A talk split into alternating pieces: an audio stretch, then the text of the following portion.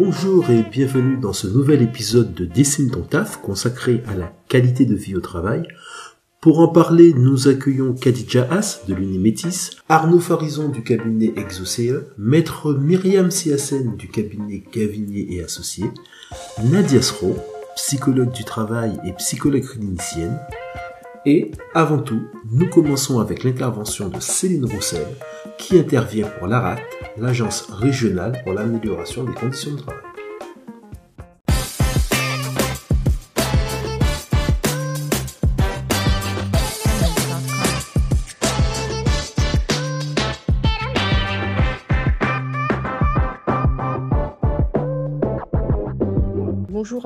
Toutes et tous. Alors, j'ai la dure tâche de, démarrer. Je suis chargée de mission à l'ARACT Bourgogne-Franche-Comté. Alors, je vais vous présenter notre structure. J'ai prévu une présentation assez courte. L'idée étant qu'on puisse échanger si, euh, si vous le souhaitez à la suite. Donc, ma présentation, effectivement, elle va s'articuler en quatre parties. Une première partie de présentation vraiment rapide de la structure ARACT. Revenir un petit peu sur le contexte d'émergence de la qualité de vie au travail et euh, vous présenter euh, des, des définitions, pardon. Revenir sur les enjeux en quoi c'est important aujourd'hui d'agir sur ce sujet-là, et puis de vous présenter les appuis possibles de l'ARACT sur le sujet, et surtout un outil qu'on vient de créer, qui est un outil d'autodiagnostic sur la qualité de vie au travail. Euh, voilà, c'est un peu l'idée de, de, ma présentation aujourd'hui. L'ARACT, je ne sais pas si vous nous connaissez.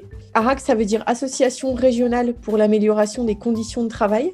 Donc c'est une association de loi 1901. On est encore association, mais l'année prochaine, on va fusionner avec euh, notre réseau, donc on va passer établissement public. Donc on appartient au réseau national de l'ANACT, l'Agence nationale pour l'amélioration des conditions de travail. On est une structure paritaire, donc on est doté d'un conseil d'administration avec les organisations syndicales, salariées et patronales. On a une action qui euh, est à destination des TPE-PME e de Bourgogne-Franche-Comté. On est financé par euh, l'État le conseil régional, l'ANACT, qui est sous tutelle du ministère en charge du travail et partiellement par le FSE. Et notre mission large est en fait de faire des conditions de travail un levier de performance sociale et économique des entreprises. Voilà, c'est un moyen pour renforcer la performance des entreprises euh, au sens large, performance dans toutes ses formes. On est une équipe multi-compétences, multi-profils. En gros, on, est, on a deux sites, on est 13 personnes au total, un directeur, deux assistantes, euh, une chargée d'infocom et neuf chargés de mission. Donc les profils, ça va de la socio, la psycho du travail, euh, de l'ergonomie, euh, au droit aussi. Voilà, on a des profils assez variés. Et puis nos actions, donc on a une approche très très large des conditions de travail. Pour nous, c'est ce que vous retrouvez là sur la partie de droite de l'écran, en bas à droite. C'est à la fois tout ce qui touche aux relations, donc avec le management, aux collègues, les aspects RH,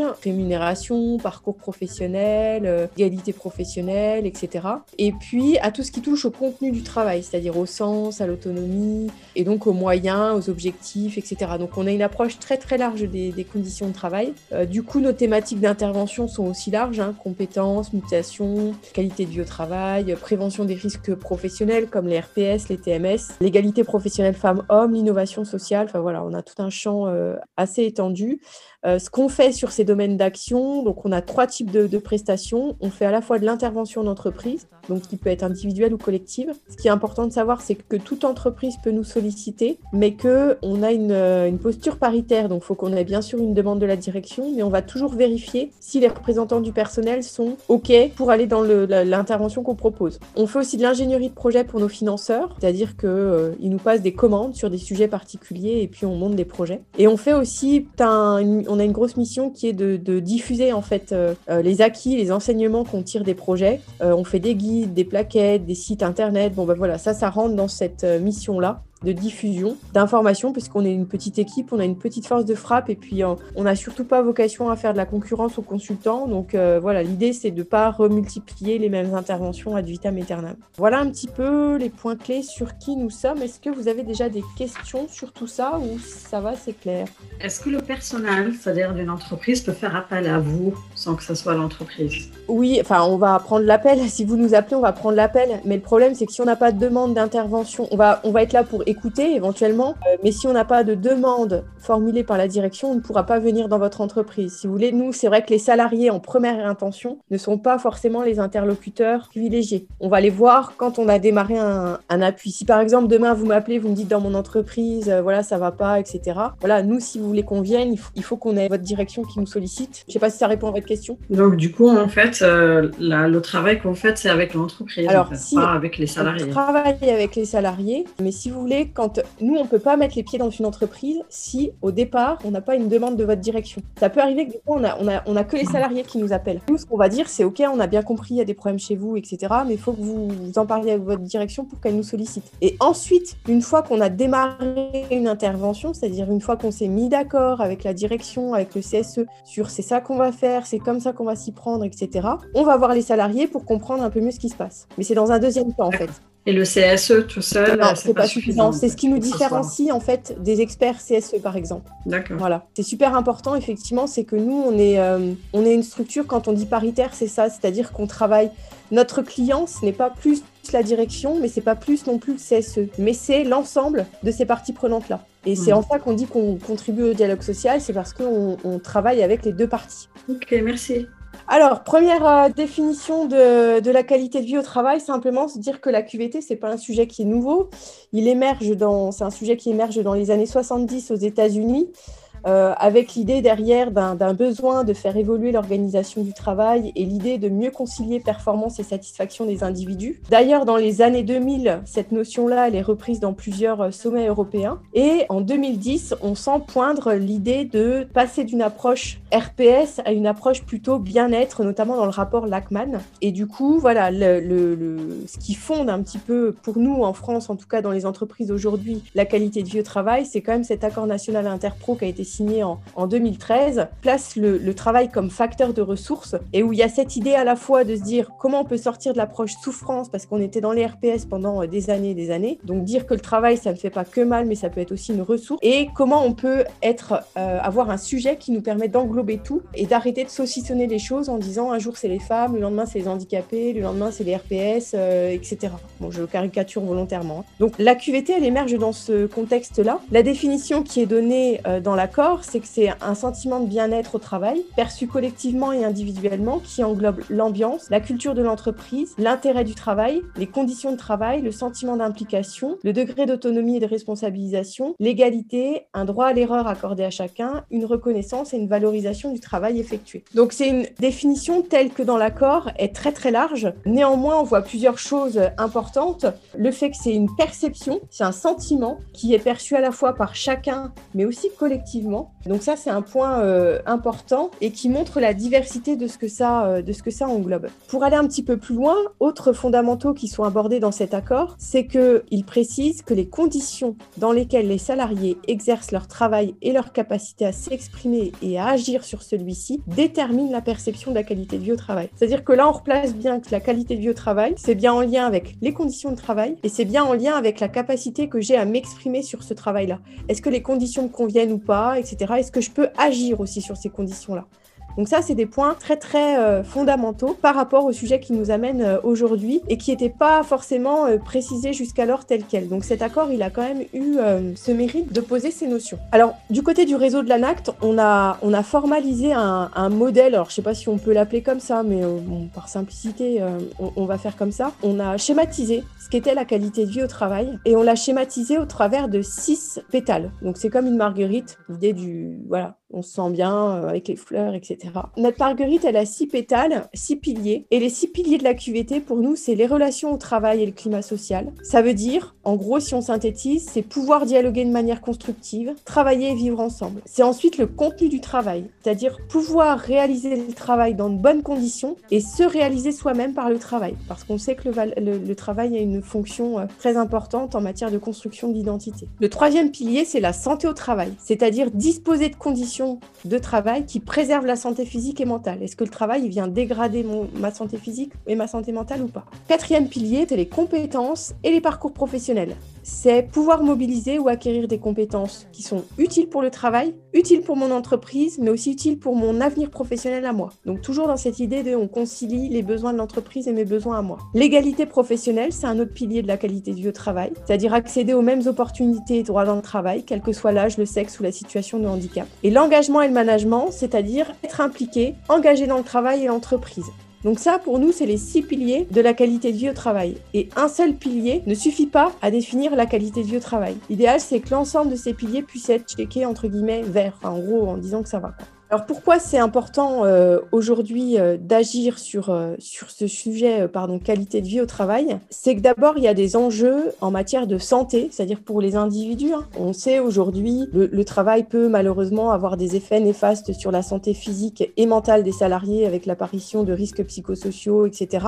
Donc c'est pouvoir améliorer la satisfaction au travail, redonner du pouvoir d'agir, c'est-à-dire redonner des espaces où les salariés peuvent s'exprimer sur leur travail pour essayer de trouver des nouvelles façons de travailler ensemble plus satisfaisante et pour l'entreprise et pour eux. Et c'est améliorer les conditions de travail. Donc du coup, en faisant tout ça, on améliore la santé. Il y a un enjeu de performance aussi dans ces différentes sources, hein, à la fois performance économique, sociale, etc. Puisque quand on agit sur la QVT, vous avez vu les différents pétales, on va pouvoir à la fois développer les compétences des salariés et du coup pour l'entreprise, bah, avoir des salariés compétents et, des vraies ressources, pouvoir produire dans de bonnes conditions. On va avoir des salariés qui vont être motivés, une organisation adaptée et puis du coup une image de, pour l'entreprise qui va être plus positive et qui du coup va permettre d'attirer les personnes et surtout de les garder dans de bonnes conditions et pour elles et pour l'entreprise. Enfin, il y a un enjeu de, cohérence dans l'action, c'est ce que je vous disais tout à l'heure, ce sujet qualité de vie au travail, il a émergé aussi avec cette volonté de se dire arrêtons de traiter les sujets en tuyau d'orgue parce qu'on perd vraiment de la cohérence dans l'action. Il faut vraiment ce, sujet-là, finalement, vous le voyez avec tous les pétales, hein, il peut nous permettre d'aborder euh, les questions d'égalité professionnelle qu'on abordait avant dans un accord dédié. On peut aborder les questions d'âge, du coup, on peut aborder les questions en lien avec les parcours, etc. Donc voilà, c'est un, un sujet qui peut paraître fourre-tout comme ça, mais qui a l'intérêt de remettre de la cohérence. Alors, qualité de vie au travail, on en... pourquoi c'est d'autant plus important en ce moment, même d'en parler il y a eu cette crise sanitaire, enfin on est encore dedans, hein, puisque on a autour de l'écran des gens confinés, puis vous savez comme moi que là on est dans cette, euh, dans cette cinquième vague de Covid. Donc il y a eu une crise sanitaire. Cette crise, elle a du coup à la fois renforcé les besoins des entreprises d'être compétitives, c'est-à-dire de, se dire euh, il faut qu'on puisse rester positionné là sur le marché et du coup euh, comment on va faire? Et puis du côté des salariés, il y a vraiment eu de nouvelles attentes vis-à-vis de leur travail. C'est-à-dire que ça ça n'a pas forcément changé leurs attentes, mais ça a vraiment renforcé des attentes qui étaient déjà présentes vis-à-vis -vis de leur travail. Et notamment il y a une enquête IFOP qui date de 2020 qui montre que euh, pour 58% des personnes interrogées, le confinement a changé le rapport au travail. Les attentes majoritaires, l'enjeu prioritaire pour 81% des répondants, donc c'est super important, c'est euh, la prise en compte du bien-être au sein de mon entreprise. C'est mon attente, euh, l'attente prioritaire, donc c'est le bien-être. Et dans le bien-être, les attentes, si on détaille un petit peu, vis-à-vis de l'entreprise, c'est également donc bien-être, capacité à innover de l'entreprise et capacité à donner du sens à mon travail. Ça, c'est les attentes des salariés aujourd'hui. Et les attentes vis-à-vis, donc ça c'est de leur entreprise, mais vis-à-vis de leur manager, il y a des attentes plus fortes en matière de reconnaissance du travail, de soutien et d'écoute. Donc on voit bien que ça, les, les, les gens viennent pas juste bosser pour dire euh, je viens bosser, je viens, faire un boulot, ça on le savait déjà. Mais en tout cas, il y a des attentes qui sont renforcées avec cette crise sanitaire en matière de sens, de capacité d'innovation, de reconnaissance et aussi d'articulation des temps de vie que j'ai pas forcément nommé, nommé pardon, mais qui en font partie parce qu'on a aussi goûté au télétravail et, et qu'on en a vu les bénéfices, même s'il y a des limites. Donc voilà, qualité de vie au travail, c'est un moyen aussi. Si on travaille, si une entreprise ne travaille pas dessus, elle ne va pas pouvoir satisfaire ses nouvelles attentes en fait hein, des, salariés et du coup elle va pas attirer les bons salariés ou en tout cas elle va pas les garder dans de bonnes conditions. Donc mettre en place une démarche qualité de vie au travail, c'est vraiment s'intéresser aux facteurs qui favorisent le développement de l'individu dans son travail. C'est pas une finalité la qualité de vie au travail, c'est vraiment un moyen au service du développement économique respectueux des individus, de l'entreprise. Et pour pouvoir développer des pratiques qui privilégient la, qualité de vie au travail, il faut à la fois porter un regard un peu différent sur le travail, c'est-à-dire que se, dire que le travail n'a pas qu'une fonction économique, il a une fonction vraiment pour les individus en termes de renforcement de notre identité, de qui on est, mais aussi agir sur les différents sur les six pétales là que je vous donnais de la qualité de vie au travail. Ce qui est hyper important, c'est de se dire la QVT, c'est pas le baby-foot dans la salle de pause, c'est pas la couleur des murs. Euh, enfin, en tout cas, ça, ça ne constitue pas le cœur de ce qui fait que les gens sont bien dans leur boulot aujourd'hui, notamment pensez aux, aux nouvelles attentes que je vous évoquais tout à l'heure. Les modalités d'appui euh, de l'ARACT sur le sujet qualité de vie au travail, ben, ça rejoint un petit peu ce que je disais tout à l'heure. Ce qu'on peut faire nous, on peut faire des informations sensibilisation, c'est-à-dire comme je fais là aujourd'hui sur une durée plus ou moins courte, entre 30 minutes et 2 heures, informer sur ce qu'est la qualité de vie au travail. On peut faire des formations plus longues. On peut faire un appui au diagnostic, c'est-à-dire aller recueillir le point de vue des différentes parties de l'entreprise pour le confronter sur la qualité de vie au travail. Et puis on peut faire des accompagnements un peu plus longs, aider à la déclinaison d'un plan d'action ou donner un appui méthodologique sur certains sujets. Les, appuis sont vraiment sur mesure en fonction de la demande en fait. Voilà un petit peu euh, qu'on pouvait dire. Je voulais finir, c'était vous présenter euh, un outil qu'on a construit qui s'appelle CapQVT, qui est en cours de, diffusion, là, que je vais diffuser prochainement, qui est un outil d'autodiagnostic sur la qualité de vie au travail. Donc c'est un site internet. Je vais vous présenter le petit teaser de présentation. L'idée c'est que vous puissiez, euh, bah, que ça vous donne envie d'aller voir le site. Et c'est un site qu'on a co-construit parce que c'était dans le cadre du PRSC3, on l'a construit, co-construit notamment avec la CFDT et le MEDEF. On passe en moyenne 8 heures par jour au travail. On le sait, la qualité de vie au travail, c'est essentiel pour avoir des équipes motivées qui prennent plaisir dans l'entreprise. Les questions sont nombreuses sur le sujet. Pour aider les entreprises et les salariés, le site 4QVT a été créé. Le but Avancer ensemble sur le chemin de la QVT. Des ressources personnalisées vous seront alors accessibles pour vous permettre d'améliorer la QVT dans l'entreprise. Vous pouvez vous fixer des objectifs dans le temps pour séquencer ces améliorations et avancer vers une QVT optimale. Cap QVT, allons tous ensemble vers un monde du travail où il fait bon vivre. Voilà, donc si vous tapez sur votre barre d'outils euh, cap-du6qvt.fr, vous devriez tomber sur le, site internet qui permet de, de faire son autodiagnostic en matière de qualité de vie au travail. Voilà, moi j'avais fini ma petite présentation. Euh, je ne sais pas s'il y a des questions.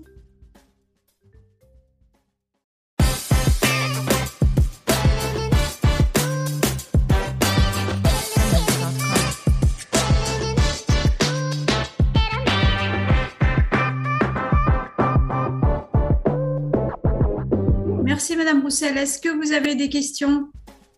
Oui, vous êtes combien de personnes à travailler euh, à NAC? Alors, en région, je vous disais tout à l'heure, on est 13. Et euh, dans, en France, on doit être, j'ai plus les chiffres exacts parce que ça a beaucoup bougé, beaucoup diminué surtout. Je pense qu'on est 150 ou 200, quelque chose comme ça. D'accord. Est-ce que le, un directeur ou le patron peut euh, refuser? Parce que, bon, à chaque fois, c'est un compromis avec ça. Est-ce que le patron seul peut refuser et dire, bah, moi, je ne veux pas faire appel à l'ANACT Bah oui, oui, oui il a le droit. D'accord.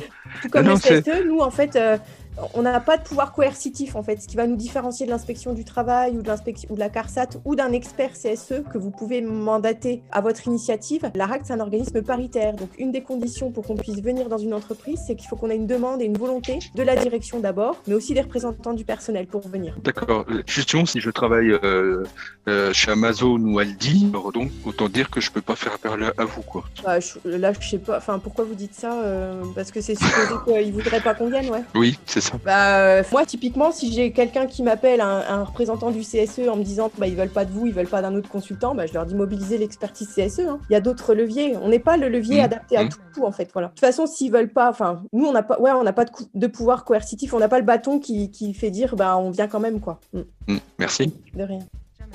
L'outil que vous avez, euh, que vous nous avez montré, euh, Cap QVT, oui. C'est le donc c'est l'entreprise qui répond, c'est ça? C'est l'employeur qui répond? L'employeur ou le salarié ou euh, un manager ou n'importe qui de l'entreprise peut l'utiliser. D'accord. Donc, l'employeur, il va répondre de son point de vue. Oui. OK. Le, salarié, de son point de vue, après, il capitalise pour. Euh, après, bah, c'est un outil, donc il va être utilisé comme chacun veut bien l'utiliser. Mhm. Mais effectivement, à, la fin du site, on prévoit, il y a un petit onglet pour imprimer ses résultats. Donc, si par exemple l'employeur l'a passé de son côté, la direction et les salariés l'ont passé de leur côté, ils peuvent euh, en discuter après, par exemple, à partir de leur synthèse. Ou alors, ça peut être dans une réunion d'équipe, ensemble, on remplit le site ensemble par exemple. Ça peut être ça. C'est un site qui a vraiment plusieurs usages possibles. Donc, quand l'entreprise euh, commence, enfin, j'irai voir, mais quand l'entreprise commence, elle répond aux questions comment l'employeur perçoit euh, le bien-être ou euh, la qualité de vie au travail ou à partir d'une, de retour des salariés. Bah, ça va dépendre comment vous.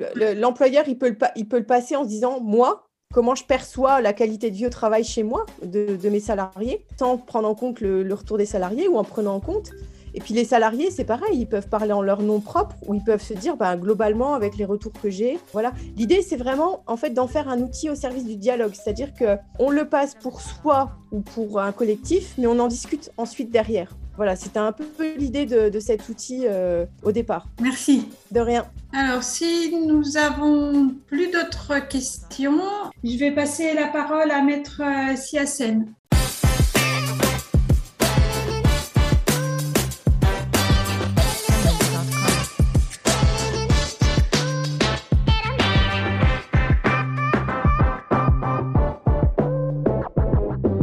Merci, bonjour. J'ai été chargée de présenter la question euh, juridique relative à la qualité de vie au travail. Je ne suis pas sûre qu'il y ait une seule question juridique relative à la qualité de vie au travail. Je pense surtout que cette démarche de la QVT est plus une démarche, on va dire, sociale euh, qu'une démarche juridique, puisque, euh, comme l'a dit Madame Roussel, le but de la démarche QVT, c'est d'améliorer le bien-être des salariés au travail, ce qui va permettre finalement d'améliorer la productivité des entreprises puisque un salarié qui est content de venir au travail est un salarié plus performant. Maintenant, le droit finalement c'est comme euh, l'eau, ça s'infiltre partout. Donc pour arriver à obtenir une qualité optimale de vie au travail, on a effectivement tout un panel euh, d'outils juridiques qui euh, vont permettre voilà, d'aider l'employeur ou en tout cas parfois de contraindre l'employeur à finalement améliorer la qualité de vie au travail de ses salariés. Alors, euh, les obligations de l'employeur, euh, il y en a beaucoup. Et euh, finalement, toutes ces euh, obligations que euh, lui impose le législateur, je pense qu'elles participent à cette sérénité, on peut dire, que le salarié va avoir lorsqu'il va se présenter à son travail. La première obligation de l'employeur, elle est très basique, mais c'est celle de fournir un travail à son salarié.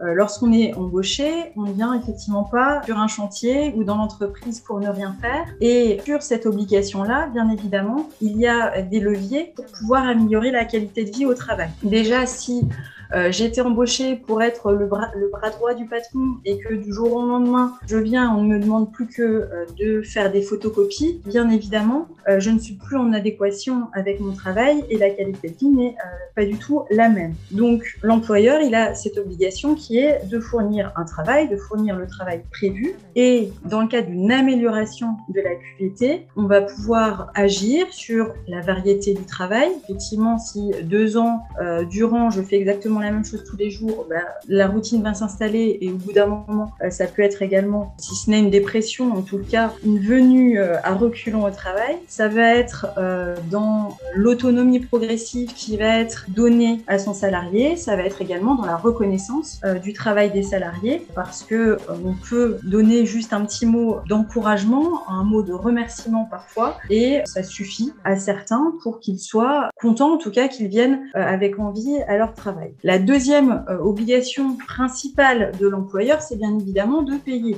ses salariés. Ça peut paraître euh, très bête, mais euh, si chaque mois le salarié est obligé de réclamer son salaire parce qu'on est déjà le 2, le 3, le 4, le 5 et le virement n'a pas encore été fait, bien évidemment ça tend les relations et ça participe d'une mauvaise ambiance et d'une détérioration de la qualité de vie au travail. Ces deux obligations principales qui sont celles de l'employeur, elles sont bien évidemment évidemment importante en soi, mais également pour le bien-être du salarié au travail. Une troisième obligation qui est bien évidemment euh, centrale, c'est la santé et la sécurité au travail. L'employeur a tout un panel d'outils pour bien évidemment prévenir ce que soit les risques psychosociaux, mais également les risques physiques euh, ou l'usure professionnelle, la pénibilité. Tout un panel juridique a été mis en œuvre pour que l'employeur fasse le maximum, pour que le salarié soit préservé dans euh, son travail. Mais ça s'est développé bien évidemment ces dernières années euh, d'un point de vue plus mental, on va dire, puisque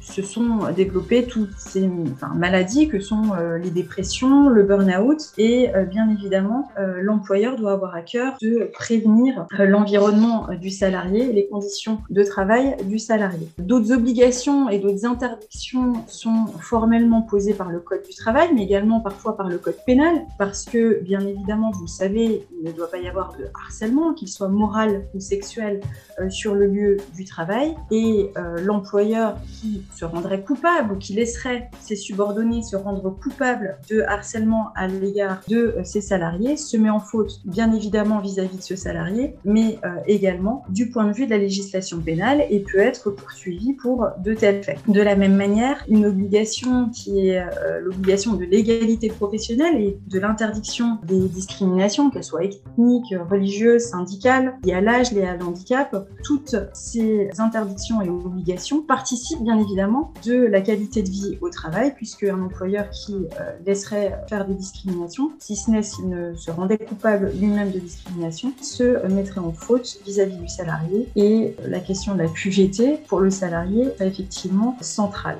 On en a parlé la semaine dernière, mais il y a également cette question de la formation professionnelle. Hein. L'employeur a l'obligation de maintenir l'employabilité du salarié à son poste pour prévenir les risques de désinsertion, mais il a également euh, l'obligation de former son salarié sur d'autres éventuelles technologies, techniques, et euh, cela participe également de la qualité de vie au travail que euh, un salarié, par exemple, qui se verrait imposer un nouveau logiciel sans formé sur ce logiciel. Si tous les jours il vient, il ne trouve pas où sont les informations, euh, il n'arrive pas à faire son travail correctement, il va effectivement se euh, décourager et sa qualité de vie va euh, s'en trouver bien évidemment amoindrie. D'autres obligations de l'employeur, ça va pouvoir être par exemple la mise en place du CSE.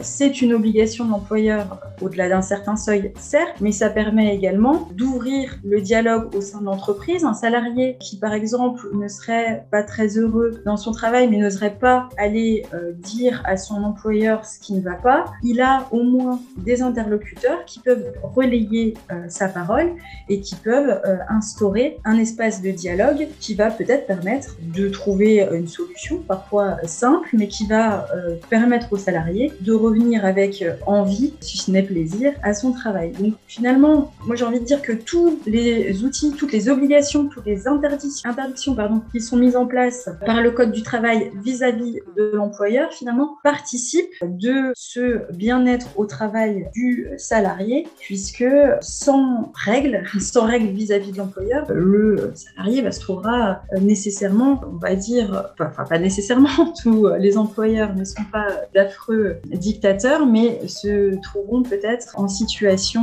difficile à leur travail. Alors, dans ce cadre également euh, des obligations, il y a effectivement la mise en place obligatoire d'une euh, médecine du travail et de visites régulières. Et il m'a été demandé de présenter justement le rôle du médecin du travail dans ce cadre. Le rôle du médecin du travail, euh, est exclusivement préventif, c'est-à-dire qu'il consiste à éviter toute altération de la santé des travailleurs du fait de leur travail, euh, notamment en surveillant leurs conditions d'hygiène au travail, les risques de contagion, l'état de santé et tout risque manifeste d'atteinte à la sécurité des travailleurs et également Et dans ce cadre, euh, le médecin du travail, il va être à la fois le conseiller de l'employeur, mais également le conseiller des travailleurs, des représentants du personnel et des euh, services sociaux.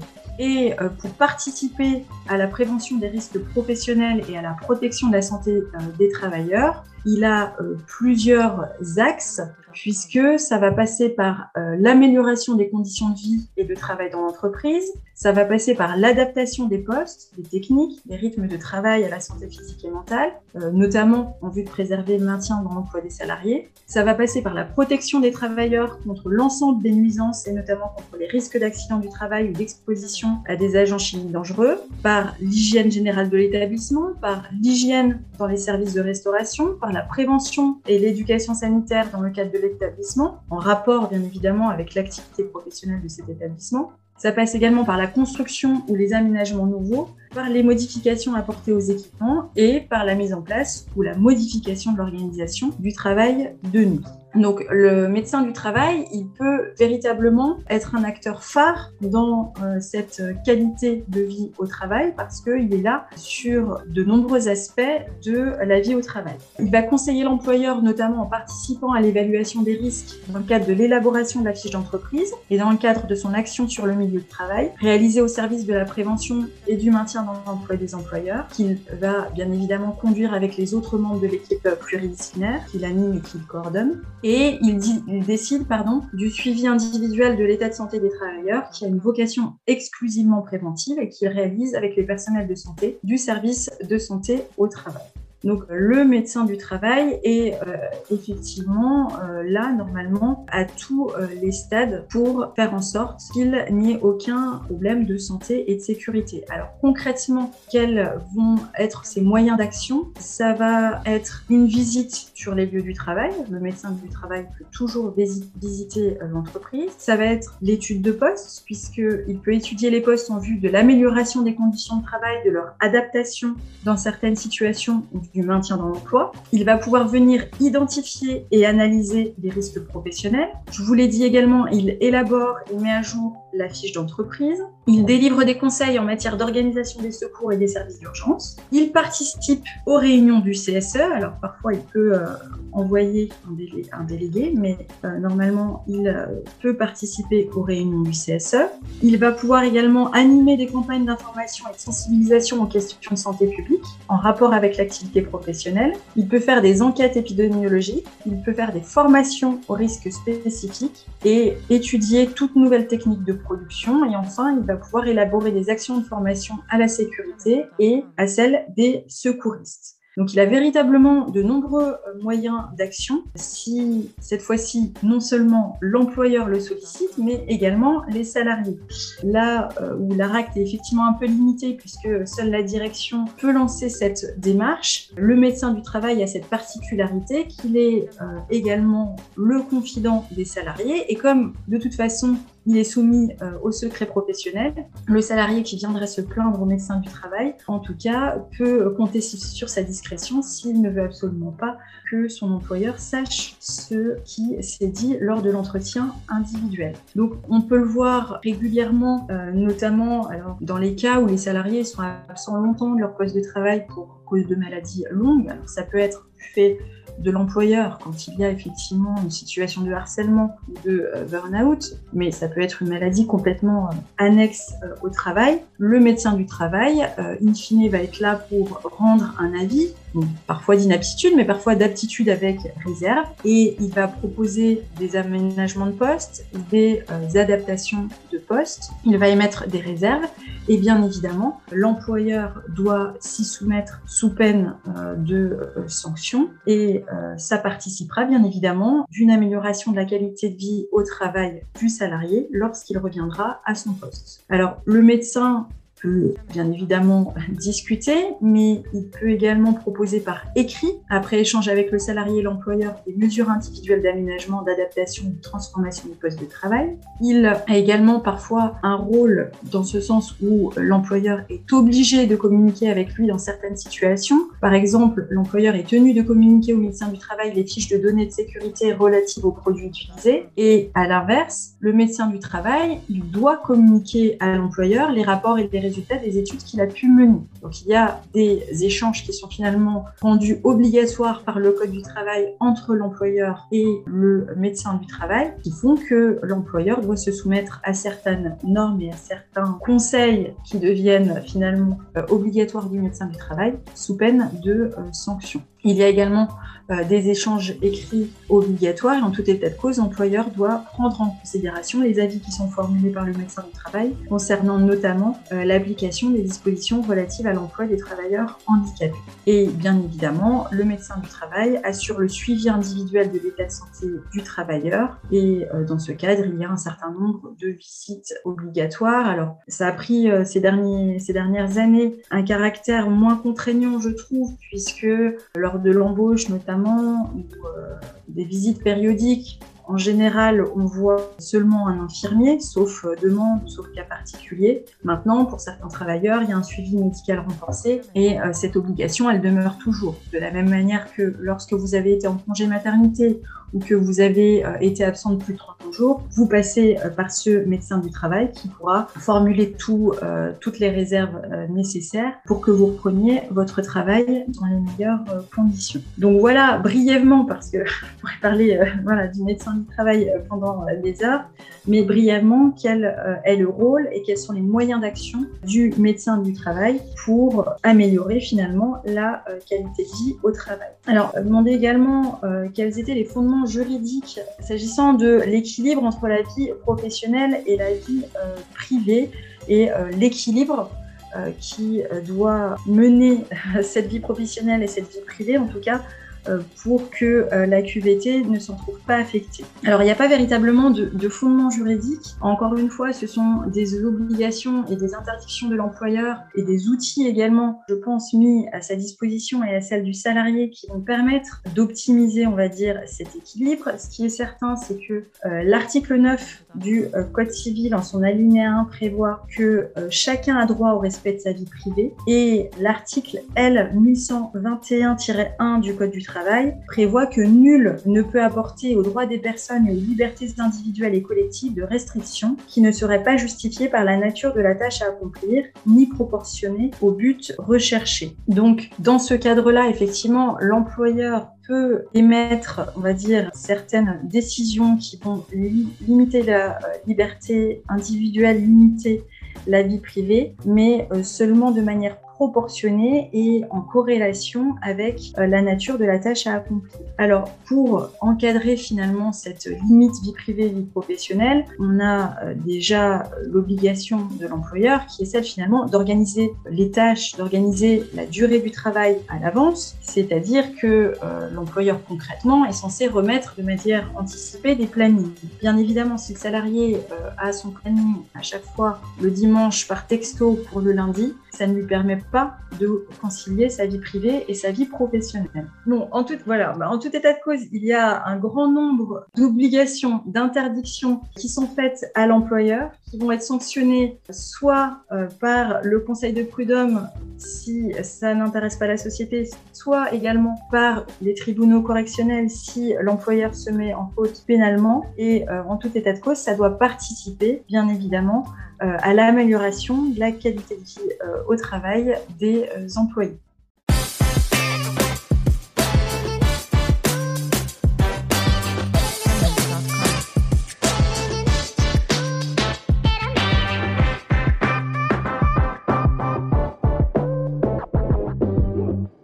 Bonjour à tous. La première question, c'était de dire que souvent on parle d'une ambiance délétère au travail. Elle résulte parfois même souvent d'une forme de pourrissement des rapports sociaux, souvent par la négligence euh, de certaines obligations de, de l'employeur. Comment agir sur ce problème, notamment en recherchant la responsabilité de l'employeur, lorsque je veux me trouver affecté par ces négligences, mais qu'elles ne me visent pas personnellement? L'exemple que je donnais, euh, et qui me venait en tête à ce moment-là, c'est par exemple L'employeur ne répond pas aux questions du CSE, c'est une obligation qu'il a. Ces questions sont remontées souvent par les salariés. Souvent, euh, elles abordent des, points qui touchent à leur, contrat de travail, à leurs conditions de travail, etc. L'employeur ne satisfait pas ce besoin. Effectivement, ce sont les droits du CSE qui, euh, ici euh, sont, sont entravés, c'est le CSE qui est entravé. Mais moi, en tant que salarié, je me retrouve dans une situation où les rapports se dégradant, on a de moins en moins envie d'aller au travail, euh, euh, et puis ça, m'affecte euh, peut-être physiquement, psychologiquement, etc. dans ces moments-là, alors qu'il n'y a pas eu d'action directe contre moi, comment je fais pour néanmoins agir, rechercher la responsabilité de l'employeur si nécessaire? Est-ce qu'il existe aujourd'hui des mécanismes qui permettent de faire ça? Ce serait ma première question. La deuxième question, qui est par rapport justement au rôle de, ce médecin du travail, Souvent aussi, euh, le médecin du travail, a des informations obligatoires à lui transmettre, c'est ce que vous étiez en train de dire. Euh, c'est souvent difficile. On, ne sait pas si l'employeur a satisfait ou pas ces obligations. Or, elles sont essentielles pour pouvoir apprécier clairement l'évolution de la qualité de vie au travail, qu'on subit, euh, qu'on vit plutôt. Euh, souvent, on part, on part, du principe que le, les contrats sont exécutés de bonne foi. Dans les faits, c'est rarement le cas. Donc, euh, comment, comment je fais pour m'assurer que effectivement le contrat est exécuté de bonne foi? Oui, alors je vais déjà répondre à votre première question. En gros, il y a une ambiance euh, délétère euh, au sein de l'entreprise. Que faire Donc, effectivement, dans le cadre préventif, ça va être euh, recours au CSE, recours au médecin du travail. Vous me demandez, moi, une fois que j'étais victime de cette ambiance délétère, quel est mon recours, même si personnellement, je n'étais pas visée par des mesures particulières. En réalité, dans le cadre de l'obligation de santé et de sécurité, sécurité euh, au travail, l'employeur doit s'assurer que le salarié, effectivement, ne voit pas sa santé détériorée du fait de son travail ou de ses conditions de travail. Donc si euh, vous euh, commencez, même en n'étant pas visé particulièrement, mais parce que vous sentez que tout est tendu autour de vous tous les jours lorsque vous êtes, au travail, si euh, vous commencez à aller voir un psychologue, si vous commencez à vous voir prescrire des anxiolytiques par le médecin traitant, si effectivement vous commencez à perdre 10 kilos, ça, ce sont des éléments à collecter, des éléments de preuve, et vous pouvez effectivement saisir le conseil de prud'homme en expliquant que votre euh, employeur ne satisfait pas, ne remplit pas son obligation de santé et sécurité, puisque cela a effectivement un impact sur votre état de santé. Et comme souvent en droit, puisque euh,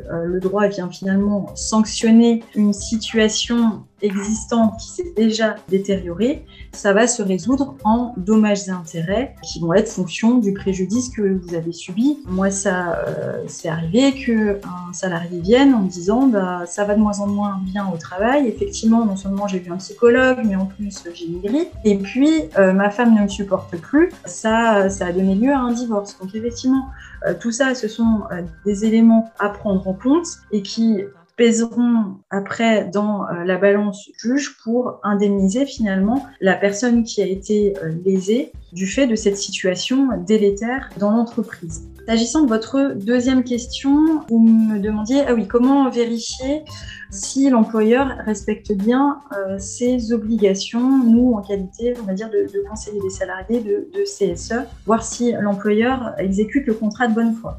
Alors déjà, au CSE, vous avez normalement accès à euh, de nombreux documents que vous pouvez demander euh, à l'employeur et qu'il est censé vous délivrer. Mais vous allez le voir également aussi, euh, notamment s'il met en place le document unique d'évaluation des risques professionnels, le UR, notamment avec la fiche dont j'ai parlé tout à l'heure, la fiche établie par le médecin, et s'il le met à jour tous les ans. Ça, ça va être également sanctionné. Ça peut être sanctionné euh, au titre de l'obligation de santé et de sécurité au travail, mais ça peut également être sanctionné dans le cadre d'un contentieux devant le pôle social du tribunal judiciaire. Par exemple, si un salarié a eu un accident du travail et que euh, l'employeur n'avait pas mis en place le document unique d'évaluation des risques professionnels, il y a de fortes chances pour que le juge retienne cette circonstance et retienne donc la faute inexcusable de l'employeur. Mais normalement, vous avez accès à toute cette euh, documentation et vous pouvez vous-même d'ailleurs, en qualité de représentant du personnel, interroger euh, le médecin du travail, interroger également l'inspection du travail pour voir si l'employeur remplit ses obligations.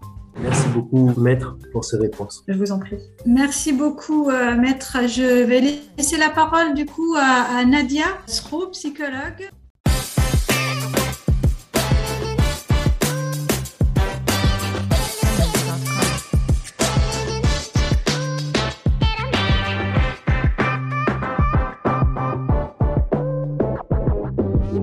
Toutes et à tous et merci pour cette invitation. Et je remercie également euh, les intervenants de qualité qui sont euh, intervenus donc avant. Je vais aborder euh, des notions qui sont identiques, bon, peut-être sur une forme différente. Alors, je vais annoncer un petit peu le plan d'intervention. Je vais énoncer dans un premier temps les enjeux donc pour les individus hein, autour de cette notion de qualité de vie au travail et de bien-être au travail. Dans un deuxième temps, euh, on va évoquer comment se manifeste individuellement et collectivement euh, cette qualité de vie au travail de manière insatisfaisante. Et puis, euh, et puis dans un troisième temps, je vais aborder quelles sont les prises en charge possibles individuellement et les moments souhaitables de, pouvoir justement les mettre en, place. Il y a plusieurs mots-clés hein, qui ont été énoncés par Madame Roussel, par Maître El Hassen, sur lesquels je vais revenir, des définitions également. Je vais essayer d'aller à l'essentiel, mais c'est vrai que c'est un sujet qui, euh, qui est très important et euh, que je suis amenée à,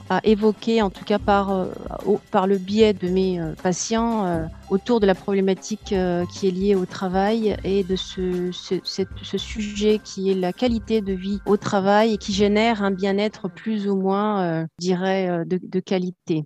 Alors, les enjeux pour, euh, pour les individus, euh, je pense qu'il ne faut pas se départir de cette notion de RPS, de ces risques psychosociaux euh, dont on a déjà parlé sur, sur un autre temps, sur une autre visioconférence. Je pense qu'il pour, je dirais, aborder la qualité de vie au travail, c'est essentiel quand même de revenir sur ces risques psychosociaux parce que les, les uns dépendent justement des autres, sont interdépendants en tous les cas. Et la problématique justement des, des risques psychosociaux psychosociaux, eh bien, a, permis de constater justement les dégâts hein, que, ça, que ça a généré au sein des entreprises sur le bien-être euh, au travail. Et euh, justement, en raison des conséquences que, que cela a généré sur la santé des salariés et sur le fonctionnement également des établissements des différentes entreprises, eh bien, les risques psychosociaux eh bien, pèsent euh, sur et la performance au travail et sur le climat relationnel au sein des entreprises. Et les risques psychosociaux sont vraiment une réalité qui est reconnue, hein, vous le savez tous, euh, dans le monde du travail et euh, qui ont un impact très fort euh, sur la santé mentale des salariés et également sur le bon fonctionnement de, de l'entreprise. Je vais axer, vous, vous le verrez, sur la santé mentale des salariés à différents niveaux. Alors justement, revenir sur cette question des risques psychosociaux est importante parce qu'elle définit, comme je vous l'ai dit, la qualité de vie au travail et euh, ce bien-être euh, qui est plus ou moins euh, marqué au sein des, entreprises. Alors pour envisager justement une, qualité de vie au travail, une bonne qualité de vie au travail, il faut appréhender, comme je vous l'ai dit, cette notion de, de risques psychosociaux et, savoir de quoi il s'agit déjà. Parce que les risques psychosociaux ont, ont longtemps été qualifiés autour de différentes notions. On parle souvent de stress, de harcèlement moral, de, de souffrance au travail. Il y a différents termes qui sont, qui sont utilisés. Et euh, là, j'ai pris en considération justement une définition de l'ANACT qui a été euh, citée euh, dans un ouvrage, d'ailleurs je vous donnerai des références d'ouvrage si cela vous intéresse, qui a été définie de la manière suivante. Et c'est important qu'on puisse évoquer cette définition parce que ça va impliquer la manière dont on va se positionner pour, pour justement interagir ou, agir en, fonction pour établir une bonne qualité de travail. C'est un extrait de la définition de l'ANACT. Hein, euh, qui a été euh, donnée, qui est la suivante. Le champ psychosocial renvoie à des aspects psychologiques de la vie sociale au travail. Les troubles psychosociaux, stress, violence, apparaissent lorsqu'il y a un déséquilibre un déséquilibre, j'insiste sur ce terme, dans le système constitué par l'individu et son environnement de travail. Donc les conséquences de ce déséquilibre sont multiples sur la santé physique et psychique. La notion de risque doit s'entendre comme la probabilité d'apparition du trouble psychosocial ayant pour origine l'environnement professionnel. Vous voyez là, il y a cette notion de déséquilibre qui est importante et qui a à prendre en compte euh, dans, son contexte-là. Et euh, ce qui est mis en avant euh, au regard de cette définition, il y a trois aspects hein, selon euh, cette définition. Le premier c'est, ce sont ces risques psychosociaux qui ont un caractère justement qui est plurifactoriel, qui renvoie à la fois à des caractéristiques qui sont liées aux situations intraprofessionnelles et euh, aux situations extra-professionnelles. C'est-à-dire qu'il y a différents facteurs qui sont combinés et qui vont venir justement euh, euh, expliquer ces, problématiques qui sont liées aux, risques psychosociaux. Le deuxième aspect qui est mis en avant justement en regard de cette définition, c'est la notion de risque et celle de trouble. Et, euh, et, la notion de risque, qui est euh, bah, justement la, la, la, la probabilité d'y être confronté, et celle du trouble, eh bien, ce sont les conséquences de cette exposition au risque. Et c'est important de le souligner puisque les troubles psychosociaux peuvent se manifester sous différentes formes. Hein. Je l'avais déjà évoqué sur d'autres euh, interventions, sous forme de, stress, de burn-out, donc cet épuisement professionnel, le bore-out, hein, cette euh, forme de, en tout cas, d'ennui professionnel. Il y a également les violences extra-professionnelles qui ne sont pas inhérentes à l'entreprise ou l'organisme euh, dans lequel interagit le salarié, mais qui peuvent être impactés par justement les interactions intra-professionnelles et qui viennent générer des conséquences négatives qui sont extra-professionnelles. Il y a également des, des situations intra-professionnelles, on parle souvent de harcèlement moral, notamment. De souffrance au travail et des symptômes marquants qui, qui marquent en tout cas une altération de la santé en fait du salarié. Le, troisième aspect qui a été mis en avant au sein de par rapport à cette définition sont les conséquences de l'exposition de ces risques psychosociaux qui peuvent avoir un impact justement sur la santé physique et la santé mentale. Et je vais revenir sur cette notion d'impact sur la, santé mentale notamment et justement cette montée du malaise justement dans cette sphère professionnelle. Malheureusement, c'est une réalité euh, et qui correspond à une transformation qui est un peu globale hein, et, qui peut être aussi inhérente au contexte qui est le nôtre actuellement. Vous l'avez rappelé, Madame Roussel, euh, autour de, en tout cas, de, des conséquences euh, post, post-Covid. On y est toujours, évidemment, mais qui a généré beaucoup de modifications au niveau organisationnel et malheureusement, comme je l'ai souvent dit, qui est venu générer, je le constate euh, au sein de, mes différentes, différents accueils auprès des patients, eh bien, des troubles anxieux, beaucoup de, beaucoup de, manifestations dépressives également. Et donc, ça génère euh, beaucoup justement de, en tout cas de conséquences négatives. Et euh, la prévention euh, des risques psychosociaux, elle représente un enjeu pour justement l'ensemble des acteurs du monde du travail et ça implique l'employeur, mais également tous les autres acteurs. L'employeur parce que euh, il s'agit d'éviter l'apparition des dysfonctionnements au sein euh, de l'organisation et, comme vous l'avez dit, hein, maître euh, Siasen, eh bien euh, l'obligation de faire face à, des devoirs en tant qu'employeur vis-à-vis des salariés. Et pour les autres acteurs, mais en, en, termes de, on peut on peut y inclure les, le CSE, la médecine du travail, les, le syndicat. Eh bien cette prévention eh c'est un vrai, un vrai défi en termes d'implication pour la protection de la santé physique et la santé euh, des salariés.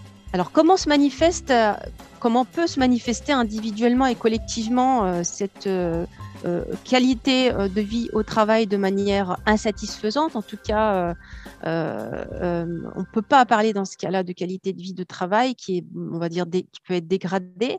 Eh bien, elle peut se manifester justement sous différentes formes.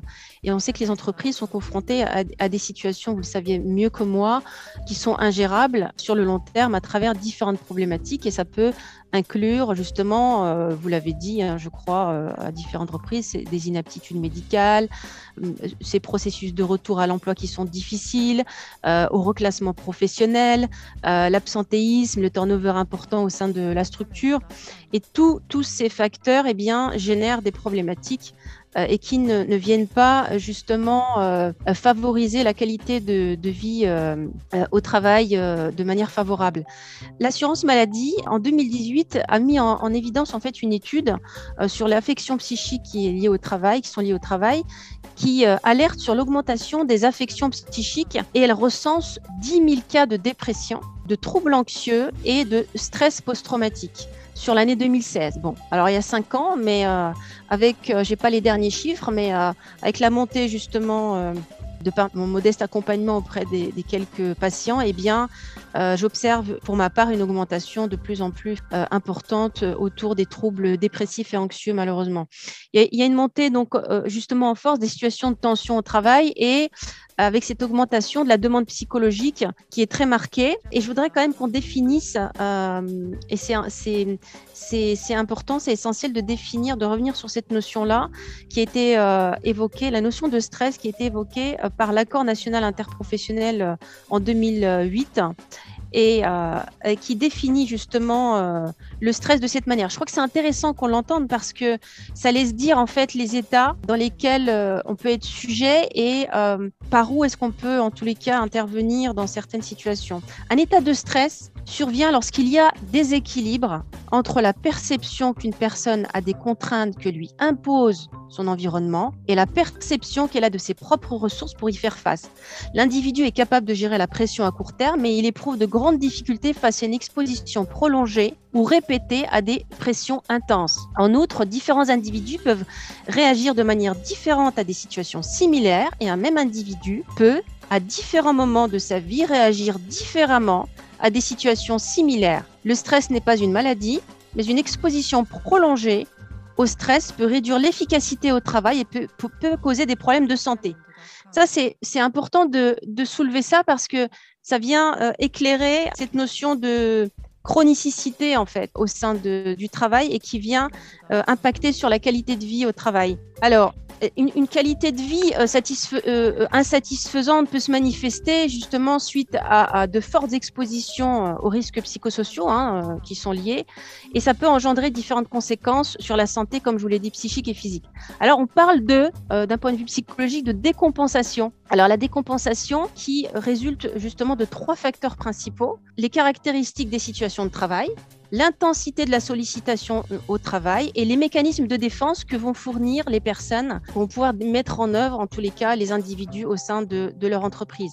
Et justement, vous voyez, je reviens sur cette notion de déséquilibre qui avait été évoquée sur la, définition initialement euh, par l'ANACT eh bien, lorsqu'il y a ce déséquilibre qui se manifeste par le salarié entre les ressources et les contraintes, eh bien, au sein de son environnement, eh bien, le, salarié est contraint de, de, manifester, en tout cas, de solliciter des efforts d'adaptation par la modification de ses comportements, de ses gestes, des, des, réactions physiologiques différentes. Et là, on peut parler de stress, de stress post-traumatique, de troubles anxieux. Alors, lorsque ce déséquilibre s'installe dans la durée, malheureusement, les conséquences sur la santé peuvent être lourdes. On l'avait déjà évoqué dans d'autres interventions. Et on parle de, de burn-out, d'épuisement professionnel et de bore-out, malheureusement, où là, le salarié peut s'ennuyer dans le contexte du travail. Et les mécanismes de défense euh, possibles des salariés, comme l'indique cette définition que je viens de citer, ne sont pas identiques. À une problématique identique, on ne va pas avoir les mêmes ressources pour pouvoir échapper à des difficultés au sein euh, du travail. Et ça va dépendre également de, des ressources que la, euh, la typologie pardon, de la personnalité qui, qui est en jeu. Alors les conséquences, je voudrais les soulever quand même sur la santé. Elles peuvent être de deux natures. Il y a les symptômes de stress physique, émotionnel et euh, comportementaux. Et il y a d'un autre côté les pathologies qui sont euh, graves et qui sont euh, inhérentes, par exemple, telles que des pathologies mentales, des états de stress post-traumatique. Parmi les symptômes de stress, on va avoir le sentiment de mal-être rapidement, hein, des crises de nerfs, des crises de larmes, des troubles du sommeil, des douleurs physiques, des conduites addictives et malheureusement, chose qu'on a déjà énoncée, des, des, des, idées suicidaires au sein, au sein des entreprises par les salariés, mais qui ne sont malheureusement jamais manifestées verbalement et qui sont justement qui peuvent être camouflés au regard de différentes euh, attitudes telles que l'absentéisme, les retards et toute attitude justement qui sort du contexte professionnel. Alors, ce que je pourrais ajouter là-dessus autour de la manifestation euh, d'une qualité de vie euh, de travail insatisfaisante, eh bien, toutes ces conséquences sur la santé des salariés, vous le savez, engendrent des conséquences sur la collectivité, évidemment. Alors, bah, je voudrais conclure en disant quand même que, parce que la dernière partie était celle de, je dirais, la, la, possible prise en charge individuelle, voire même collective. Euh, il y a différentes manières de prendre en charge. Moi, en tant que thérapeute, je ne peux pas me départir de cette idée, évidemment, de, euh, de prendre en charge de manière individuelle, mais il faudrait que dans le contexte du travail, il puisse y avoir un espace, des espaces d'accueil, des espaces d'écoute, qu'il puisse y avoir... Justement euh, quelque chose en ce sens qui permette aux salariés d'extérioriser, de communiquer euh, sur sa souffrance. Ça, c'est très important. Et pour cela, eh ben, il faut établir un climat de confiance au sein de, de l'entreprise. Et justement, ça passe par la reconnaissance, je reviens là-dessus, de l'existence de ces risques psychosociaux. Donc rapidement, vraiment, il s'agirait, comme vous l'avez dit d'ailleurs, hein, euh, Madame Roussel, d'informer et de sensibiliser, ça c'est extrêmement important. Mais au-delà de ça, il s'agit d'évaluer et de prévenir. Donc évaluer, ça serait de pouvoir combattre ces risques à la source et euh, par une démarche de prévention collective des risques, réguler les charges de travail, la lisibilité de la répartition des tâches de travail de chacun, que ce soit clair pour chacun, qu'il y ait une, autre type de prévention, c'est-à-dire au niveau individuel, renforcer euh, justement la résistance des salariés à travers par exemple des actions euh, de coaching, des actions de formation de la gestion du stress en interne ou en externe et une prise en charge des salariés qui sont en souffrance Évidemment, moi, en tant que psychologue, je ne peux pas, euh, pas me départir de, de, cette, de ce fait pour répondre en urgence et éviter la dégradation de santé des salariés. Et euh, je reviens sur cette idée de cellules d'écoute pourrait être mise en place ou un numéro d'urgence comme ça anonyme ou euh, en tout cas des actions en ce sens qui permettent de mettre de libérer la parole. Ça c'est extrêmement important. Voilà. Merci.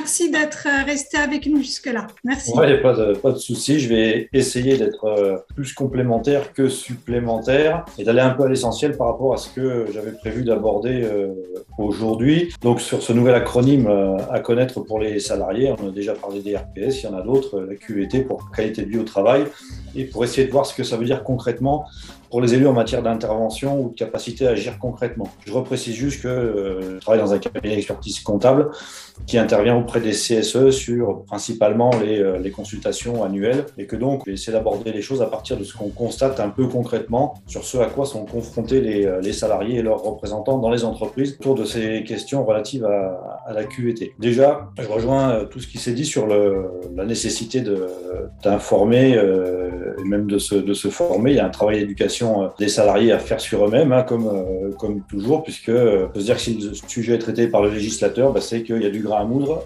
des, des problèmes à régler.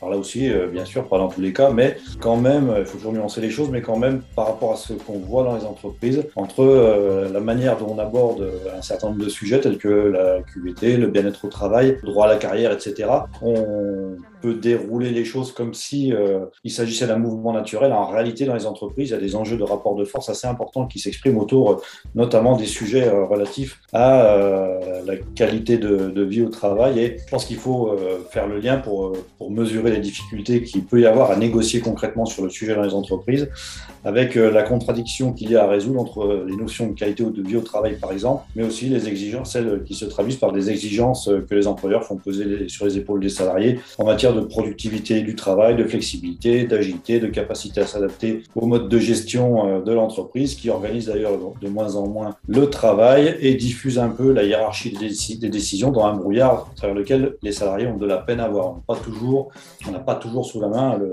la personne qui prend les décisions dans l'entreprise. Pour illustrer euh, ce propos-là, je vais prendre quelques exemples concrets pour euh, illustrer vraiment de, quoi je peux parler quand, quand je dis ça, comme, comme fait concret pour les salariés. Ça peut être, alors j'ai pris différents secteurs d'activité dans lesquels on intervient, parce qu'on n'est pas du tout spécialisé sur, sur un secteur d'activité mais une entreprise de la métallurgie où on va mettre de l'activité partielle en œuvre au cours de la semaine avant de décider dans la même semaine d'organiser des heures supplémentaires sur le, sur le samedi. Les gens vont être chez eux, payés à 70%, indemnisés par l'État pendant la semaine et ils vont revenir travailler en heures supplémentaires en, en fin de semaine. Dans une station de ski, ça peut être par exemple des personnes qui sont laissées seules au démarrage d'un équipement et à qui on va demander de surveiller à la fois les gens qui montent, le fonctionnement de l'équipement, que les gens ont bien mis leur, euh, leur garde-corps une fois qu'ils ont, qu'ils ont décollé, alors que dans le même temps, il faut vérifier que ceux qui montent se cassent pas la figure en montant, et s'il y a un problème, la personne est sanctionnée. Euh, ça peut être encore les courriels qui sont envoyés à toute heure de la semaine, euh, toute heure du jour, des salariés qui accèdent à leur messagerie de manière permanente, des salariés qui vont pointer en dehors, de, en dehors des, des heures de, des amplitudes de travail, c'est-à-dire qu'ils vont pointer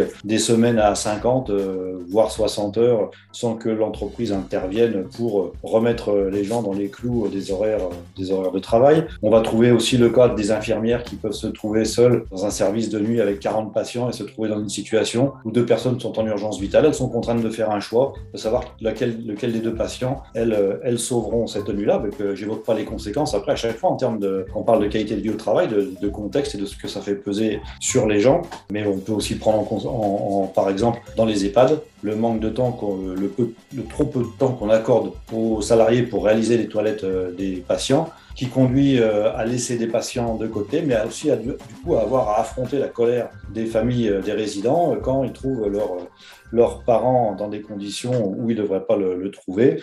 Ça peut être aussi le manque d'écoute, l'absence d'écoute des salariés quand ils remontent des problèmes sur des équipements euh, de production. Et puis après, bah, le jour où les équipements tombent en panne parce qu'on n'a pas écouté les salariés puis qu'on n'a pas fait les mesures préventives d'entretien, bah, de redéclencher des heures supplémentaires. On va faire revenir les salariés le samedi, ce qui va faire peser sur eux une double, une double frustration, celle de ne pas être entendu et celle de se voir privés d'une partie de leur repos hebdomadaire sans avoir le choix euh, d'accepter ou non euh, de venir. Je dis pas tous les exemples que j'avais prévu d'évoquer, simplement pour être un peu concret, parce que des exemples, on pourrait les multiplier à l'infini.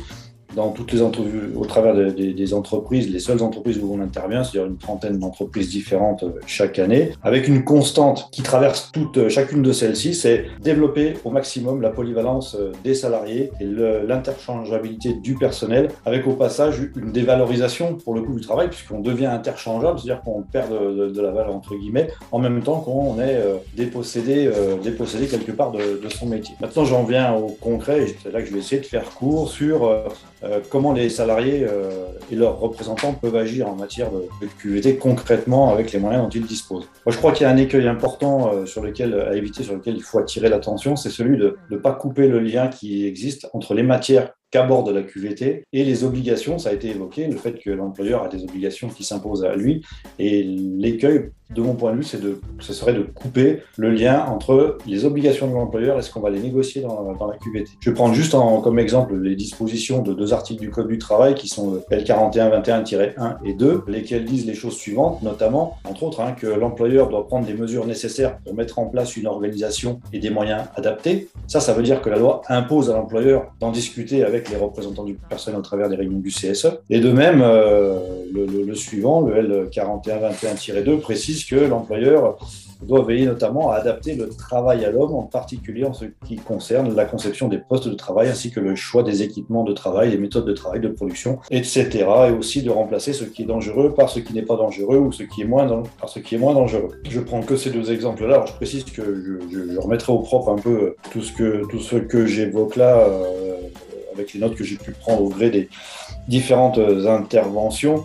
Euh, pour que vous ayez euh, les références à ce que, ce que je dis, notamment, euh, notamment pour ce qui concerne les textes. Simplement, ça souligne qu'il y a des obligations à partir desquelles on peut faire une analyse, voir à quel niveau l'entreprise répond à ces obligations avant de pouvoir négocier autour des matières de la QVT qui devraient pouvoir améliorer le sort des obligations faites à l'employeur. Hein. L'idée étant qu'il ne s'agit pas de s'emparer de, de cette négociation rendue obligatoire sur la QVT pour simplement demander à l'employeur de bien vouloir respecter, euh, tant soit peu, euh, les, euh, les règles du jeu en matière de droits des salariés. Mais par rapport à ce que j'évoquais précisément dans le, dans rapidement sur ces articles du Code du travail, si on prend l'exemple de l'adaptation du travail à l'homme et de la conception des postes de travail, capacité des êtres humains à faire ce même travail, c'est des choses dont on débat rarement en réunion de CSE, puisque les employés, à travers leurs représentants, ne voient jamais leur, ou très rarement leur avis sollicité sur la nature de l'équipement qu'on envisage d'acheter, les conditions dans lesquelles les salariés pourront travailler avec et euh, la manière dont on va l'installer euh, dans l'atelier.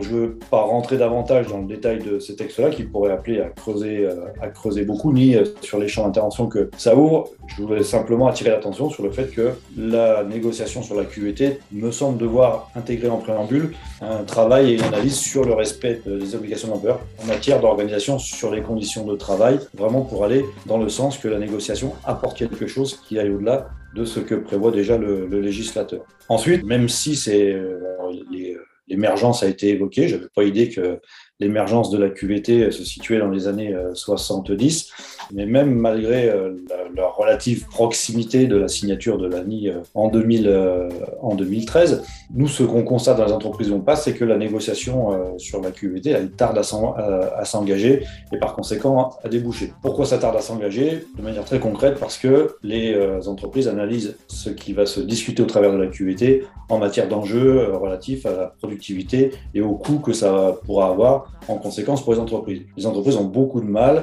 en tout cas celles qu'on voit, à analyser ce qu'on peut mettre dans la QVT comme un moyen qui va permettre d'améliorer, en améliorant le sort des salariés au travail, d'améliorer le fonctionnement euh, de l'entreprise. On en revient si ceux celles et ceux qui m'avaient euh, suivi sur les RPS par rapport aux évolutions euh, des modes de gestion, où je, je l'aurais évoqué précédemment, où on organise de moins en moins le travail c'est la même idée euh, que celle-ci, c'est-à-dire euh, les entreprises ont de la peine à considérer que les moyens qu'elles vont mettre dans l'outil va leur permettre de mieux faire leur travail. Ça, c'est une vraie difficulté et qui retarde l'entrée en discussion sur les matières de, de, la QVT. Et en synthèse, nous, là où on arrive à intervenir sur les euh, consultations qui portent sur la situation économique et financière, la politique sociale et les orientations stratégiques, pour faire simple, on, voit en synthèse deux situations. On regarde la QVT. Des entreprises qui font euh, traîner les choses sans ambiguïté, disant euh, on n'a pas le temps, c'est pas l'urgence, on, sait qu'on doit le faire, on s'y mettra. Attendez, ça va pas tarder, on va s'y mettre et les choses prennent, des années. Je pense à un grand réseau de bus, réseau de bus d'une grande ville où l'entrée en négociation a été évoquée trois ans de suite avant, avant d'être réellement mise en, œuvre. Et en revanche, d'autres entreprises qui attrapent le sujet avec davantage de, de, sérieux et où en général les choses débutent avec l'intervention d'un prestataire extérieur qui va faire une enquête auprès des salariés. Enquête anonyme, hein, je précise, qui, ce qui en général fonctionne plutôt bien en termes de restitution enfin de ce que les salariés euh, peuvent remonter. En tout cas, nous, on, trouve que ça produit euh, des résultats intéressants par rapport à ce qu'expriment les salariés, en tout cas ce que remontent les enquêtes, où on voit très clairement quand ça va pas, que les salariés expriment que ça va pas. Ou les difficultés euh, vont naître dans cette deuxième, dans cette deuxième catégorie, puisqu'il reste des difficultés, c'est pas parce que les entreprises abordent le sujet avec sérieux qu'elles vont traiter les conséquences ou le diagnostic qui sera fait avec, euh, avec le même sérieux ou avec la même envie. Dans tous les cas, ce que je veux dire, et ça rejoint ce qui a été dit précédemment, c'est que pour les représentants du personnel et les salariés eux-mêmes qui s'intéressent à la question, mais plutôt les salariés à travers leurs représentants, je pense qu'il faut déjà bien préparer le sujet, c'est-à-dire de trouver des ressources qui vont permettre de cibler les termes, les thèmes pardon, à mettre en négociation et à, euh, à préparer les, les, propositions concrètes qu'on pourra faire dans cette euh, négociation.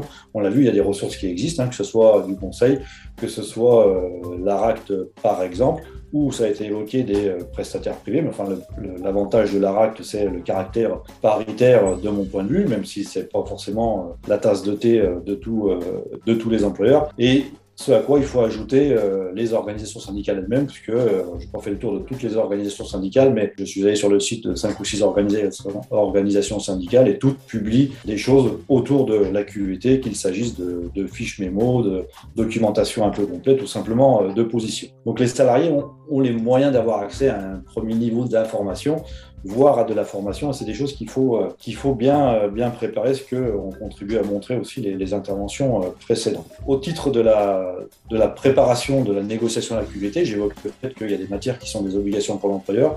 Et là, je crois qu'il faut que les salariés, à travers leurs représentants, n'hésitent pas pour le coup à se saisir du CSE et à imposer qu'à l'ordre du jour des réunions du CSE figurent les, les obligations de l'employeur pour lui demander, entre guillemets, de faire le point ou participer à faire le point sur ce qui est fait, ce qui n'est pas fait, ce qui reste à faire, avant euh, d'engager euh, une négociation sur la QVT. Le risque qui peut exister, de mon point de vue, c'est que si on passe pas par cette phase-là, on peut arriver à un accord QVT qui, euh, qui priverait, entre guillemets, le, CSE d'une partie, d'une partie de ses, de ses prérogatives. Alors, par rapport à ce que j'ai déjà dit et par rapport à, à comment dirais-je, la nécessité de s'informer, de se former et de mettre à l'ordre du jour du, du CSE et euh, éventuellement de réaliser des diagnostics, je précise que les diagnostics dont je parlais ou les enquêtes auprès des salariés sont réalisées en général à l'initiative d'entreprise sur leur, euh, sur leur denier, mais le CSE a également la possibilité de le faire sur, sur ses propres moyens à travers son budget de fonctionnement. Mais il faut aussi mettre en discussion avec l'employeur des moyens dans l'entreprise, que ce soit pour les représentants du personnel à travers des heures de délégation, mais aussi euh, pour les services des ressources humaines qui, euh, de, de, de, manière générale, sont relativement sous-dotés dans les entreprises où on passe. Je disais que les difficultés dans les entreprises où on voit apparaître des, euh, des, enquêtes, elles viennent souvent après coup, au moment de qu'est-ce qu'on fait du diagnostic qui est posé. Bien souvent, on voit les choses partir par le biais de, enfin, se traiter par le biais de groupes de travail. Le groupe de travail, euh, je schématiserai en disant que c'est un peu un enterrement, parce que le, groupe de travail, ce qu'on voit aussi en règle générale, il y en a qui fonctionne, mais la plupart du temps, euh, on intègre des salariés, ce qui laisse à penser ou qui donne le sentiment qu'on va entendre, prendre en compte. En réalité, on multiplie les réunions et au final, on trouve des salariés qui sont déçus par euh, ce qui a pu être porté dans le groupe de travail et la manière dont on a finalement un peu écarté gentiment au fil de l'eau ce qu'ils qu pouvaient avoir à en dire. Et euh, le contenu s'étiole et jusqu'à ce que bah, tout le monde oublie que même que à la limite le groupe de travail existait. Et en tout cas, euh, les groupes de travail produisent assez rarement euh, quelque chose euh, au bout du compte. Ce qu'on voit quelquefois, ce sont des chartes. Les chartes, ça reste des, des déclarations de principe qui sont pas nécessairement engageantes. Et j'en reviens à cette idée qu'il faut essayer de veiller à garder la QVT dans le strict cadre du CSE, plus la négociation avec les délégués syndicaux pour faire atterrir ça, pas autrement que par un accord qui constitue un engagement de l'employeur et sur lequel on peut lui demander euh, des comptes s'il ne respecte pas les engagements qu'il a. Je vais aller directement à ce sur quoi je, voulais conclure, euh, sans vouloir être, paraître dur sur le, le sujet, mais l'expérience qu'on a nous montre que on est quand même dans cette euh, situation-là le plus souvent avec des difficultés pour les, euh, pour les représentants du personnel à s'emparer euh, du sujet. Donc, en synthèse ou en résumé, quatre points. Il faut s'informer, se former sur le sujet auprès des institutionnels, des organisations syndicales, des éventuels conseils extérieurs pour faire le travail d'éducation sur soi, mais aussi être en mesure de faire le travail d'éducation nécessaire sur l'employeur pour euh, attirer son attention sur euh, l'obligation pour lui de faire quelque chose en matière de qualité de vie au travail. Cette impérative euh, obligation de faire précéder la négociation de l'intervention du CSE, y compris de sa commission sécurité, santé, conditions de travail, si elle existe, d'aller éventuellement jusqu'au bout avec des, la mise en place d'expertise au travers du CSE ou d'expertise de conditions de travail via la CSE c'était bien veiller à ce que la négociation améliore le droit existant et puis veiller à maintenir le sujet euh, en lien entre le CSE et les délégués euh, syndicaux. Je rejoins ce que Frédéric disait tout à l'heure par rapport à ce qu'on constate dans les entreprises en matière de, dégradation des, relations euh, sociales, c'est-à-dire des relations entre employeurs et salariés de manière générale, hein, où euh, l'accroissement, la recherche de l'accroissement permanent de la productivité euh, fait que les, euh, les rapports sont de plus en plus compliqués. Et en conclusion de tout ça, moi je crois que le premier axe de la qualité de vie au travail dans l'entreprise, semble être, le respect des salariés à travers le respect des institutions de représentation du personnel, c'est-à-dire le respect des prérogatives, pour faire simple maintenant, du comité social économique, avec euh, en, y intégrant l'ensemble de ces prérogatives. Et il y a une chose qui n'aide pas les salariés à les représentants pardon, du personnel à, agir de manière efficace au sein du CSE, c'est la dépénalisation du délit d'entrave qui a un peu libéré, euh, comment dirais-je, en, tout cas libéré les, certaines entreprises du risque qu'elles pensaient encourir si elles ne respectaient pas les prérogatives du CSE, ce dont aujourd'hui euh, elles n'ont absolument euh, plus peur et dont elles ne tiennent absolument aucun compte, en tout, ça, en tout cas pour les, les, celles dans lesquelles, on peut passer. Voilà, bon, j'ai parlé, parlé un peu vite pour essayer de tenir dans les euh, quelques minutes euh, que j'avais. J'espère que ça restait, euh, ça restait clair. En tout cas, je ferai passer le texte de mes notes pour que vous puissiez retrouver l'ensemble des éléments.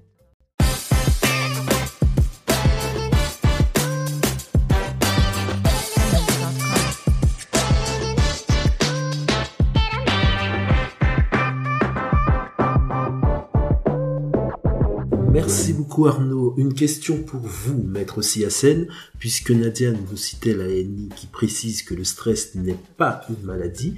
Est-ce que cela peut vouloir dire que l'employeur est libre de stresser ses salariés à sa convenance?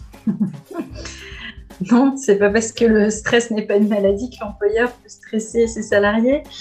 Euh, c'est ce que je vous disais euh, tout à l'heure. Effectivement, euh, le stress peut procéder d'une certaine forme de harcèlement moral puisque, euh, une fois de plus, le Code du travail ne donne pas exactement la définition du harcèlement moral, mais il dit que ce sont finalement euh, les actions qui ont pour euh, objet ou pour effet de dégrader les conditions de travail du salarié.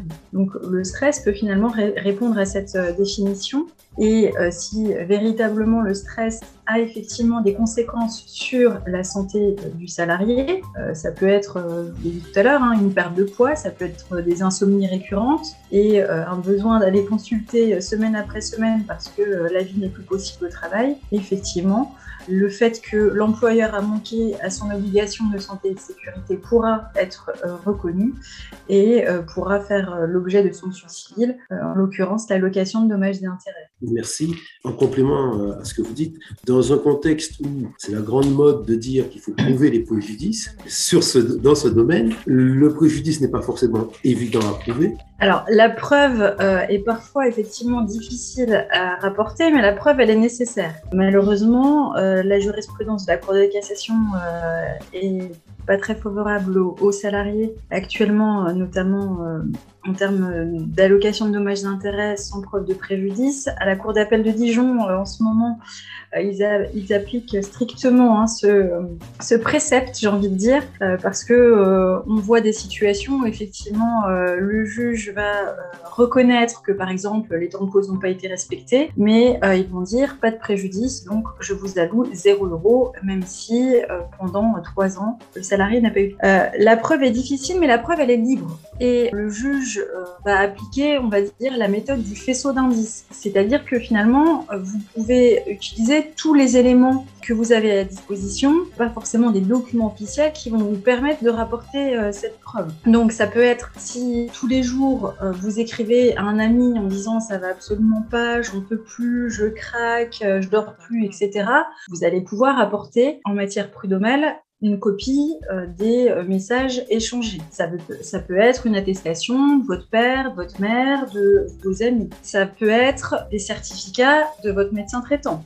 Ça peut être une attestation de votre psychologue. Ça peut être des ordonnances euh, qui prescrivent des antidépresseurs, qui, qui, préconisent, qui prescrivent pardon, des anxiolytiques. Donc effectivement, si vous venez juste euh, avec euh, un mail que vous avez envoyé une fois à votre sœur en disant ça va pas, le juge, bon, il va considérer qu'effectivement la situation de, stress, de harcèlement n'est pas constituée. Maintenant, si vous arrivez avec un panel d'éléments qui se complètent finalement les uns les autres, le juge va pouvoir considérer qu'effectivement la situation que vous décrivez et que vous décriez est avérée et effectivement reconnaître votre droit à indemnisation. Mais effectivement, c'est compliqué à collecter, mais il faut garder euh, finalement toutes les petites choses qui font que euh, vous pouvez être en mesure de euh, démontrer que votre vie s'est effectivement détériorée. Ça peut être n'importe quoi, ça peut être un enregistrement, la preuve est véritablement libre et tous les éléments sont, sont recevables, sauf des, captations illégales, bien évidemment. Mais euh, on, peut, on peut faire valoir des écrits, des attestations, des certificats, euh, tout euh, toutes sortes de choses. Merci beaucoup. Et dernière question, parce que c'est ça en fait hein, la question qu'il y a derrière, c'est de savoir est-ce qu'aujourd'hui cette, cette, question de la démonstration des préjudices devient un frein ou pas à la bonne application de la loi alors, euh, ça dépend sur quel plan on se place. La démonstration d'un préjudice, quand on, se place là sur ce point de vue justement du, stress, euh, du, harcèlement, de la dégradation des conditions de vie, euh, ça me semble nécessaire parce qu'effectivement, enfin, ça me paraîtrait complètement inconcevable qu'un salarié puisse venir devant un tribunal, expliquer que son employeur lui mène la vie dure et ne pas euh, rapporter euh, la preuve de ce qu'il euh, subit au quotidien. Ce serait donner un blanc-seing à tous les abus. En revanche, la jurisprudence, la Cour de cassation qui veut absolument qu'on démontre un préjudice pour pouvoir obtenir une indemnisation, dans certains cas, à mon sens, elle est assez injustifiée. Il fut un temps où il y avait nécessairement un préjudice lorsque euh, l'employeur rompait, rompait, certaines règles. Là, dans mon exemple de tout à l'heure, où euh, on vient nous dire, ben, certes, l'employeur n'a pas respecté vos temps de pause ni vos amplitudes de travail euh, pendant les cinq dernières années, mais vous rapportez pas la preuve d'un préjudice. Moi, c'est une jurisprudence effectivement que je trouve euh, entre guillemets abusive et en tout cas assez injuste par rapport aux salariés parce que vous avez nécessairement un préjudice puisque vous avez été privé euh, d'un temps de vie privée, vous avez été privé d'un temps libre pendant lequel vous auriez pu vaquer à vos occupations, vous auriez pu euh, aller manger tranquillement, vous auriez pu appeler vos proches. Donc pour moi, là, le préjudice, il est finalement inhérent à la faute. À partir du moment où vous d'un temps euh, privé, pour moi, je, ne vois pas bien quelle sorte de préjudice, enfin quelle sorte de preuve on pourrait euh, rapporter. Et j'ai effectivement du mal à comprendre cette jurisprudence sur, euh, sur des problématiques comme ça. Donc voilà, la question, la réponse à la question est un petit peu différente selon le terrain sur lequel on va. Et ce sera le mot de la fin. Merci maître. Merci à tous pour la richesse de vos interventions. Nous vous rappelons que ce webinaire sera disponible en podcast sur toutes les principales plateformes de streaming. Donc n'hésitez pas à le réécouter et à le partager. Quant à nous, nous nous retrouverons en 2022 avec un nouveau programme de webinaire et de podcast. Vous retrouverez toutes les informations utiles sur notre site internet uni-métis.fr. À bientôt!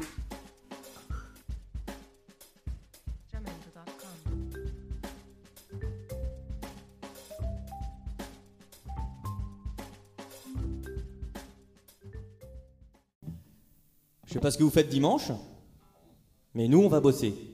Dimanche, je travaille.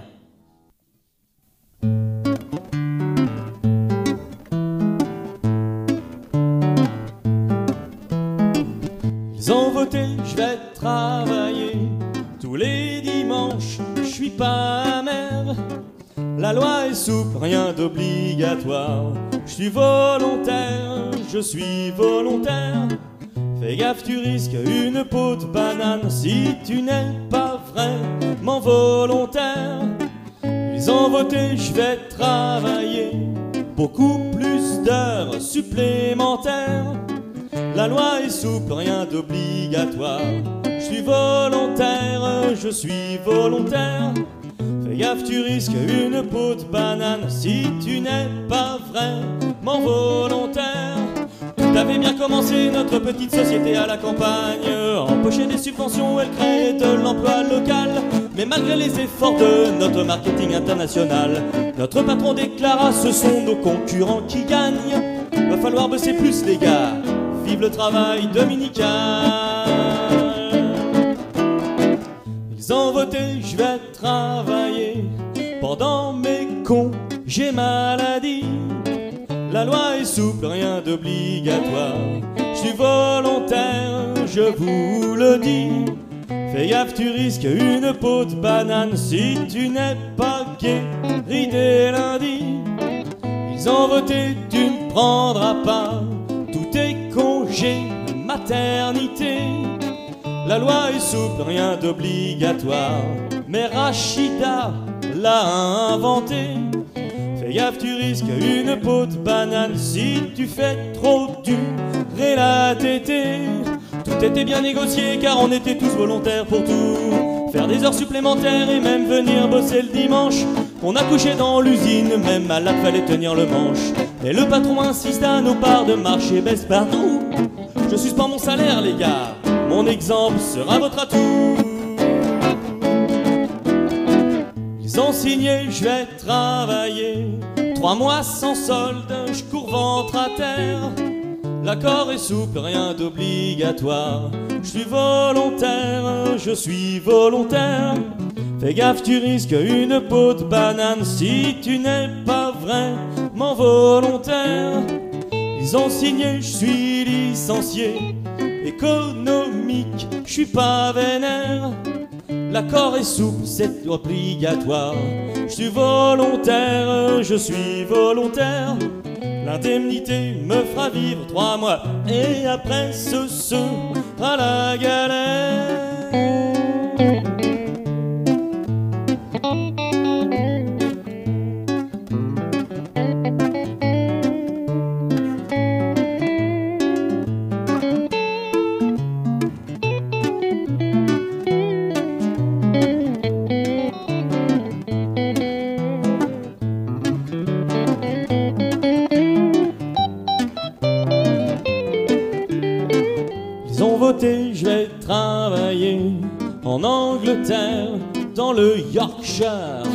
L'accord est souple, c'est un cantatoire. Je suis volontaire, je pars sur l'heure. Notre patron est très astucieux, c'est un grand fan de Madame Thatcher. Ils ont voté, je vais travailler. Je suis pas amer, la loi est souple, rien d'obligatoire. Je suis volontaire, mais putain c'est pervers. J'ai glissé sur une peau de banane, je n'étais pas vraiment volontaire.